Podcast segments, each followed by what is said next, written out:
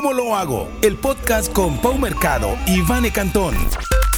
Hablemos claro de negocios, marketing, ventas y liderazgo, con información relevante, entrevistas, novedades, herramientas digitales, libros y mucho más. Comenzamos. Comenzamos.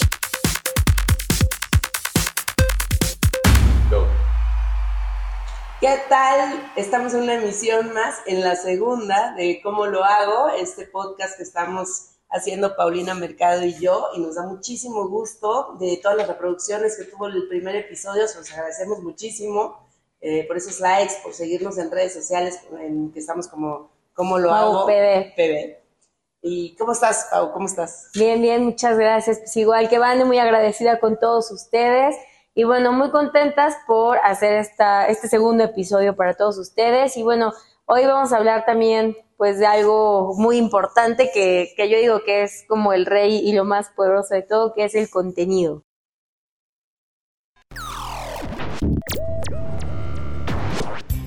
Sí, vámonos directo a empezar el primer tema, espero que les guste.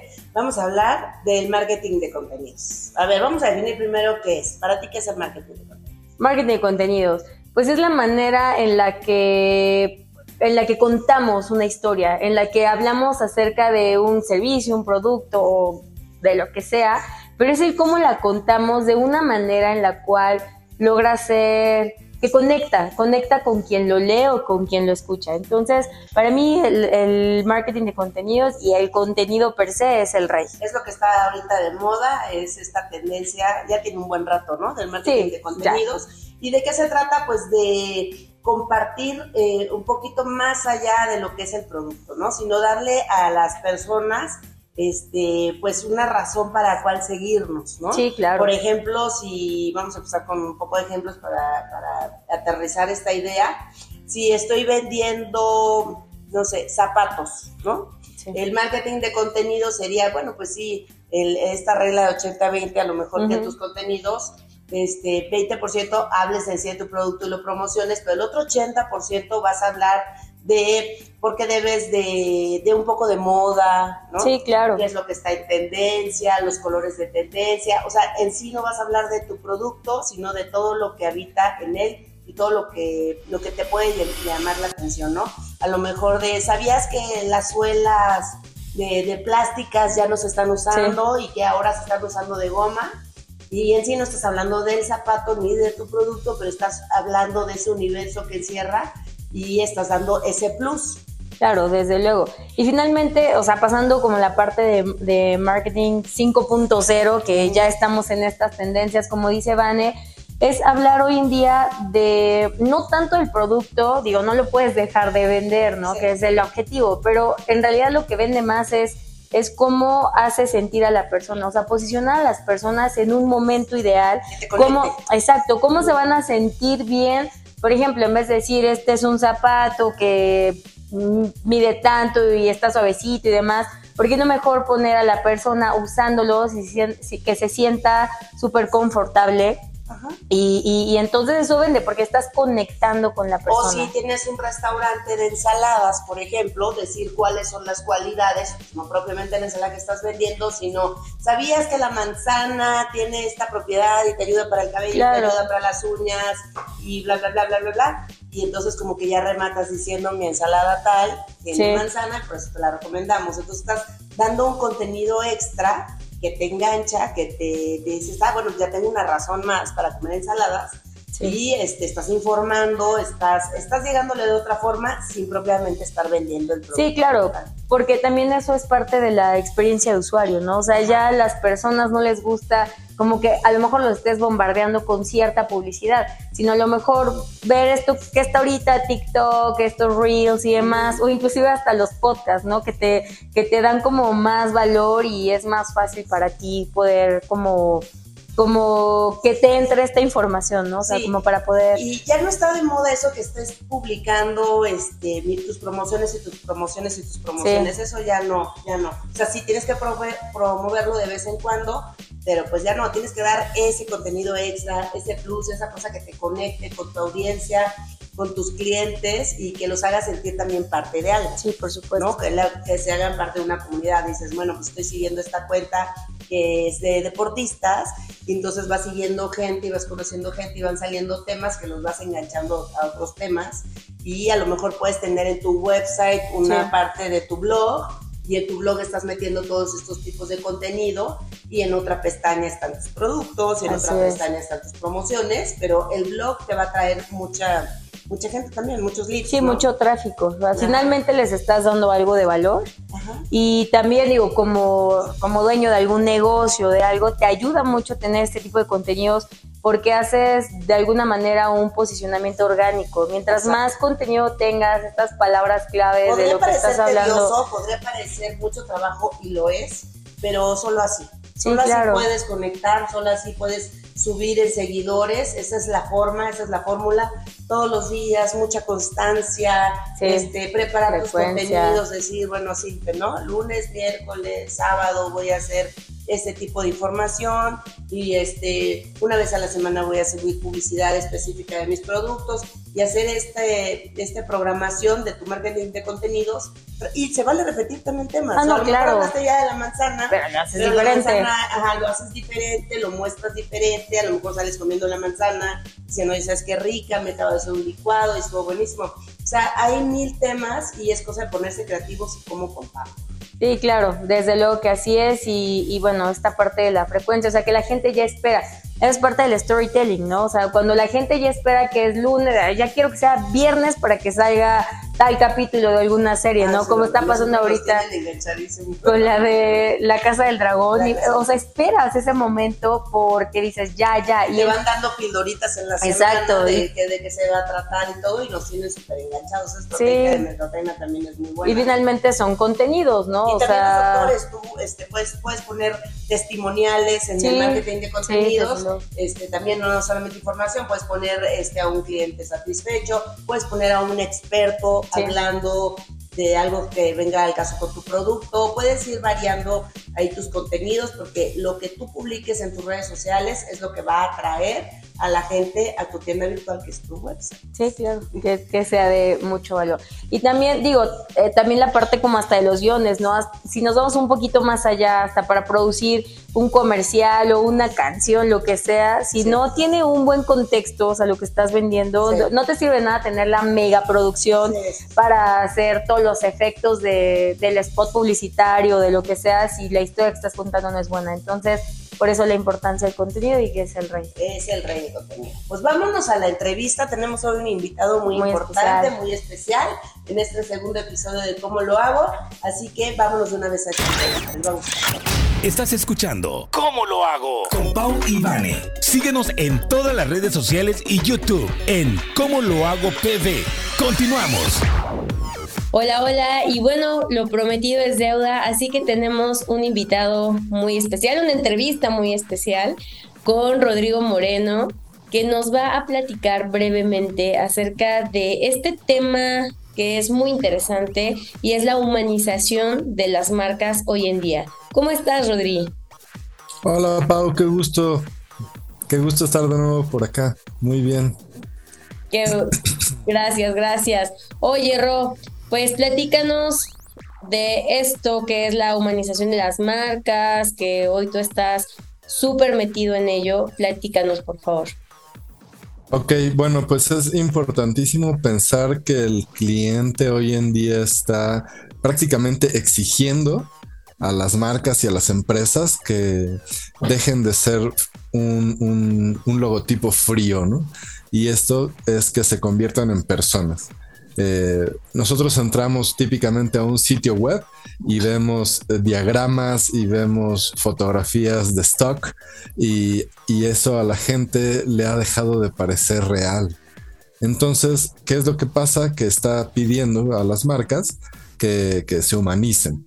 ¿Cómo? Pues presentando a la gente que sí es, a lo que es real, que se hagan cápsulas, que, que muestren videos corporativos internos reales, que la gente tenga una descripción. Quiero saber quién es, con quién estoy hablando. Si me compro una crema Nivea, quiero saber quién está atrás de esa marca y me la está dando, ¿no? O si me compro un, este, eh, una mayonesa Hellmann's, quiero saber de dónde salió, ¿no? Ese tipo de cosas, eh, de quién depende, cómo están. Me meto a Twitter, quiero ver a la gente que está atrás de ello. Y es importantísimo porque las marcas que lo están llevando a cabo tienen una respuesta de confianza mucho más grande del consumidor. Sí, totalmente. Y sí, porque ¿qué pasa, por ejemplo, con los chatbots, no? O sea, que les escribes una cosa y, hola Paulina, gracias, y te vamos a responder pronto. Y de repente, hola Paulina, gracias, te vamos a responder pronto. Y mandas, oye, necesito ayuda. Hola Paulina. Eh, o sea, y eso sí, honestamente también a mí, el, o sea, me me, me provoca algo eso. Entonces, sí es súper importante esto de saber y más en estas, en estas épocas, ¿no? Como que ya es como lo hemos platicado anteriormente, la relación que tienes con el cliente.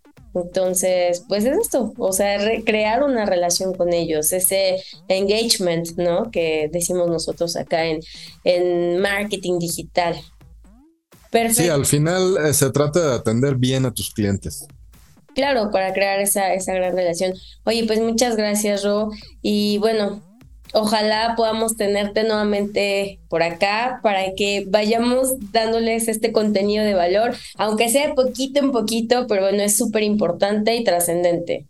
¿Va? Es un gusto como siempre, cuídense mucho. Igualmente, y pues bueno, despedimos a Rodrigo Moreno, CEO de la empresa Brand Solutions. Muchísimas gracias por tu participación, Rodri. Cuídate mucho. Un abrazo a todos por allá, bye. Gracias, bye bye. Estás escuchando a Pau y Vane. Encuentra información adicional de los episodios del podcast en www.comolohagopv.com. Continuamos.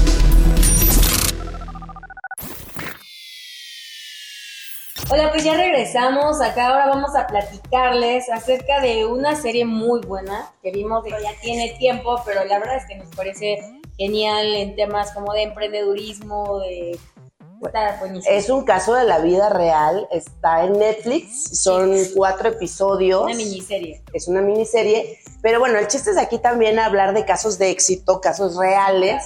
Y, y, este, esta serie que está protagonizada por... Octavia Spencer. Spencer, que bueno, es una actriz de color que es muy famosa, ha hecho muchas películas. Ya tiene un Oscar o dos, sí, sí, es buenísima. Ajá, entonces, este, ella, eh, ya, ya hablamos aquí de que vamos a hablar de películas, de series y de libros, no para spoilear, sino para aprender, ¿no? Entonces, este, el chiste es de que, bueno, hagamos algunas recomendaciones que nos han gustado y que creemos que pueden aportar a los emprendedores. Y este es el caso de esta película, que se llama una mujer hecha a sí misma de esta miniserie, una mujer hecha a sí misma con Octavia Spencer, lo pueden encontrar en Netflix. Y, bueno, aquí es como de estas series que te dejan, pues que sí te aportan algo, ¿no? Que tienen moraleja y demás. Y bueno, en el caso de esta miniserie, que podemos hablar de ella porque ya quedamos que no vamos a spoiler, sino vamos a hablar de emprendimiento. Esto es para emprendedores. Y aparte ya es, ya también ya tiene. Ya tiene rato, seguramente ya la vieron y si no la han visto, bueno, pues ese es el caso, ¿no? Que la vean. Y habla, e, esta mujer hace un imperio para, en el giro de la belleza, ¿no? Bueno, cabe decir que era en, la época que los negros pues eran ah, no eran tan sí, pues discriminados, ¿no? Este, y entonces de ahí radica la importancia de cómo emprende esta esta mujer de pocos recursos, ¿no? En una época pues muy difícil, en los 1800 tal vez es, hay, carretas y todo eso, no, no, sé, no sabría decir exactamente dónde está ubicada, pero pero tiene es, es muy antigua la película. ya te estás riendo, Jorge. No, Jorge, no me sé el año, pero bueno, seguramente la googlean porque sí existió. porque sí existió, entonces es una mujer muy conocida. Este, sí, bueno, entonces eh, como estaba todo el tema de, los negros, ¿no? Que los hacían menos, bueno, también de hecho ahí, o sea, no podían ni siquiera subirse a un transporte público con blancos, o sea, ya saben todo este tema. Pero bueno, ella empieza a trabajar para una mujer blanca, vendiendo unos productos. Y... Ella hace una fórmula de una crema para la caída del cabello. Sí, y de ahí por, pero... O sea, da cuenta que se le deja de caer el cabello con eso que se empieza a poner, más bien. Y entonces le hace la competencia a esta mujer blanca, porque ella ya no quiso que siguiera vendiendo ella, también por, por lo del color y demás, ya no quiso que ella siguiera vendiendo su producto. Entonces dijo, bueno, es que, o sea, yo siento, yo les quiero dar algo, pues, de valor, un buen producto Entonces es ahí donde ella hace su fórmula. Hace su fórmula. Y empieza a venderla. De hecho, ahí le hacen un mega rollo, bueno, la mujer blanca, Ajá. porque le empieza a decir que Le robó la que le robó fórmula, la fórmula y demás. O sea, obviamente se defiende y dice, no, pues yo te robé tu fórmula, ¿no? Sí, como que le piratea. Bueno, ya digamos como que la idea. Sí, la idea es se la ¿Por qué piratea. Pero también, o sea, no, o sea, para eso es la competencia y para eso, bueno, Claro, surgen estas cosas, ¿no? Y ella la empieza a vender entre los negros sí. y también le roba clientes a la otra y bueno, el chiste es de que llega a ser un imperio muy importante, creo que es la emprendedora de raza negra que es la Es primera, es la hecho, primera, en- en- se vuelve millonaria, este, luego sus hijos se quedan con, con la empresa, ¿no? Y este, y está muy buena, está muy buena. Yo creo que lo que nos deja también es esta chispita de emprender, de no tenerle miedo, que también, pues, si ves que a alguien le está funcionando algo, pues tú trates de crear algo, pues, similar pero a tu modo, reinventarlo y decir, bueno, pues si a esta persona le funcionó, pues a mí, a mí, ¿por qué no, no? Claro. O sea, todo está inventado ya. O sea, la verdad no hay que tener miedo, ¿no? Claro que también hay mucha competencia en, ciertas, en ciertos este, rubros, pero pues siempre cada, cada cabeza es un mundo, cada cabeza puede crear y mejorar los productos, que fue el caso de ella, que lo mejoró. Y este sí hubo un poquito de, de- de deslealtad ahí, pero bueno, no, no es nada del otro mundo, no es nada que no exista y no hay nada por qué satanizarla tampoco, ¿no? Pues no, finalmente, como bien dices, es competencia, ¿no? Es, Es como, competencia. como Samsung saca algo padrísimo Sí, y sí. Apple se lo copia. Sí, ¿no? ¿no? El touch bar y Sí, todo eso, todo pues, esto, que de hecho lo inventó una mujer, hay que decirlo, el touch bar, que todos ya ahorita lo, lo usamos, lo inventó una mujer. Así que las mujeres somos muy ingeniosas también. Bastante creativas. somos muy creativas. Y, y bueno, también, aparte es como, independientemente de la trama, que es lo del imperio y la cosmética y todo esto que hace Octavia Spencer, también sí llega a tener ahí como ciertos roces con su familia, ¿no? Por ejemplo, el marido, que es como el proveedor y demás. Ah, sí. Y también eso es como una moraleja, ¿no? Sí. Como también la competencia luego entre, Entre parejas, esposos, o- los celos entre... o- sí. O también en el caso Porque de él empieza a trabajar para ella, ¿no? Exacto. Y en esa época que y también darles está... lo mejor a su familia y él así partiéndose el lomo, ¿no? Para darles lo mejor y ella así de repente se vuelve millonaria y también mucho el tema que estaba lo del machismo, ¿no? Sí. Que pues, una mujer cómo va a Sí, trabajar cómo, y todo sí, ese sí, sí. rollo. Y de tener más dinero que el esposo. y Y el esposo trabajar para ella. Eh, primero hacían equipo y ya después ya no hicieron tanto equipo porque em- empiezan los celos profesionales. Y, y ya quería él que se quedara este, cocinando y todo eso cuando dice, no, pues es que es, es mi empresa, ¿no? Y ella la defiende a capa y espada. Y luego así pasa, pero bueno, o sea, la verdad digo, para todas las mujeres, hombre como sea, o sea, no, no tiene por qué haber eso, es como, como ser pareja y el mejor equipo, ¿no? Pues sí, era, era su mejor equipo. Y luego te digo, los hijos se, se quedan con la empresa. Y bueno, pues es una, es una de las cremas que supone que, que fueron de las primeras para la caída del cabello. Y luego sacaron como que más este más propiedades, que te quedaba más bonito, Sí, etcétera, ¿no? Y le, va- le iban a poniendo el plus. Véanla, está muy buena, pues es- los que tienen Netflix está ahí disponible. Y bueno, pues a mí me encantó ver- verte otro, otra vez en este segundo episodio. Eh, la pasamos muy padre aquí con George, que ya pronto lo vamos a tener, ya se está animando a ser nuestro invitado. Nos podcast. hace un poco de bullying. Nos hace un poco de bullying, pero nos pasamos padrísimo. Y esperamos que les haya gustado, que nos recomienden, que nos den un like, que compartan. Y los esperamos también en, en- en las redes sociales y bueno, todo, todo viene aquí al final y por aquí sale a- abajo. Entonces este, los invitamos a seguirnos.